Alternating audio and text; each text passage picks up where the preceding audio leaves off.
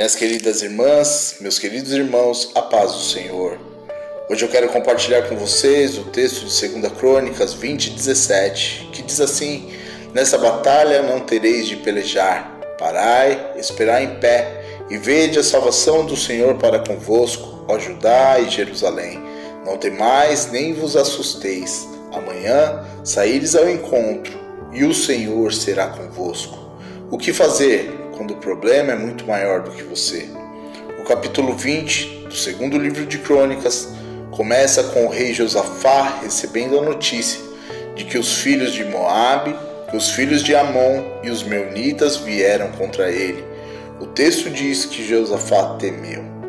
Temer diante da má notícia, temer diante da impossibilidade, temer diante das nossas limitações. Porém, o rei Josafá tomou uma atitude muito sábia naquele momento tão difícil. Ele buscou ao Senhor. Eles jejuaram, eles buscaram o socorro em Deus, depositaram em Deus a confiança, todo o povo, homens, mulheres e crianças. A resposta de Deus para eles foi: Não temais, nem vos assusteis, por causa dessa grande multidão, pois a peleja não é vossa, mas de Deus.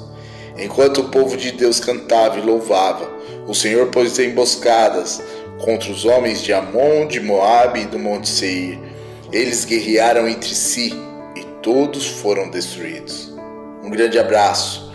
Entrega hoje os seus problemas a Deus. Deixa Ele resolver.